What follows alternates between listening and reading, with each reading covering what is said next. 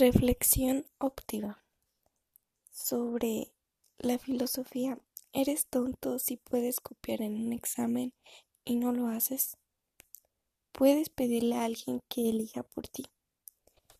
Realmente son cuestiones que uno mismo se hace cuando tiene situaciones que ameritan cosas que nos podrían beneficiar, pero en cierto modo no. El que no copies un examen, aunque puedas, significa que tienes honor, que tienes honradez y sabes que al no hacerlo te estás beneficiando tú porque al hacer el examen vas a obtener los conocimientos que vienen ahí que por medio de estarlo sacando bien a medida que no hiciste ningún esfuerzo.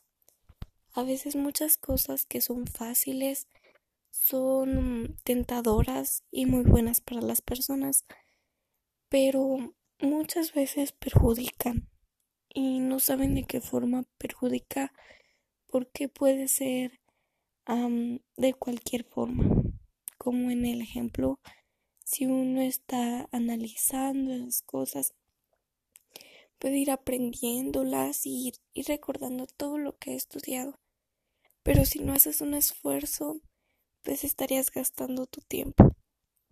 Y el que alguien más elija por ti es absurdo porque la otra persona no sufre las consecuencias o, o no sabe lo que es pues tu vida y el que tú elijas por ti mismo te hace independiente a tomar más decisiones ya sean fuertes o no. El pedir una opinión está bien, pero el que elijan por ti está mal.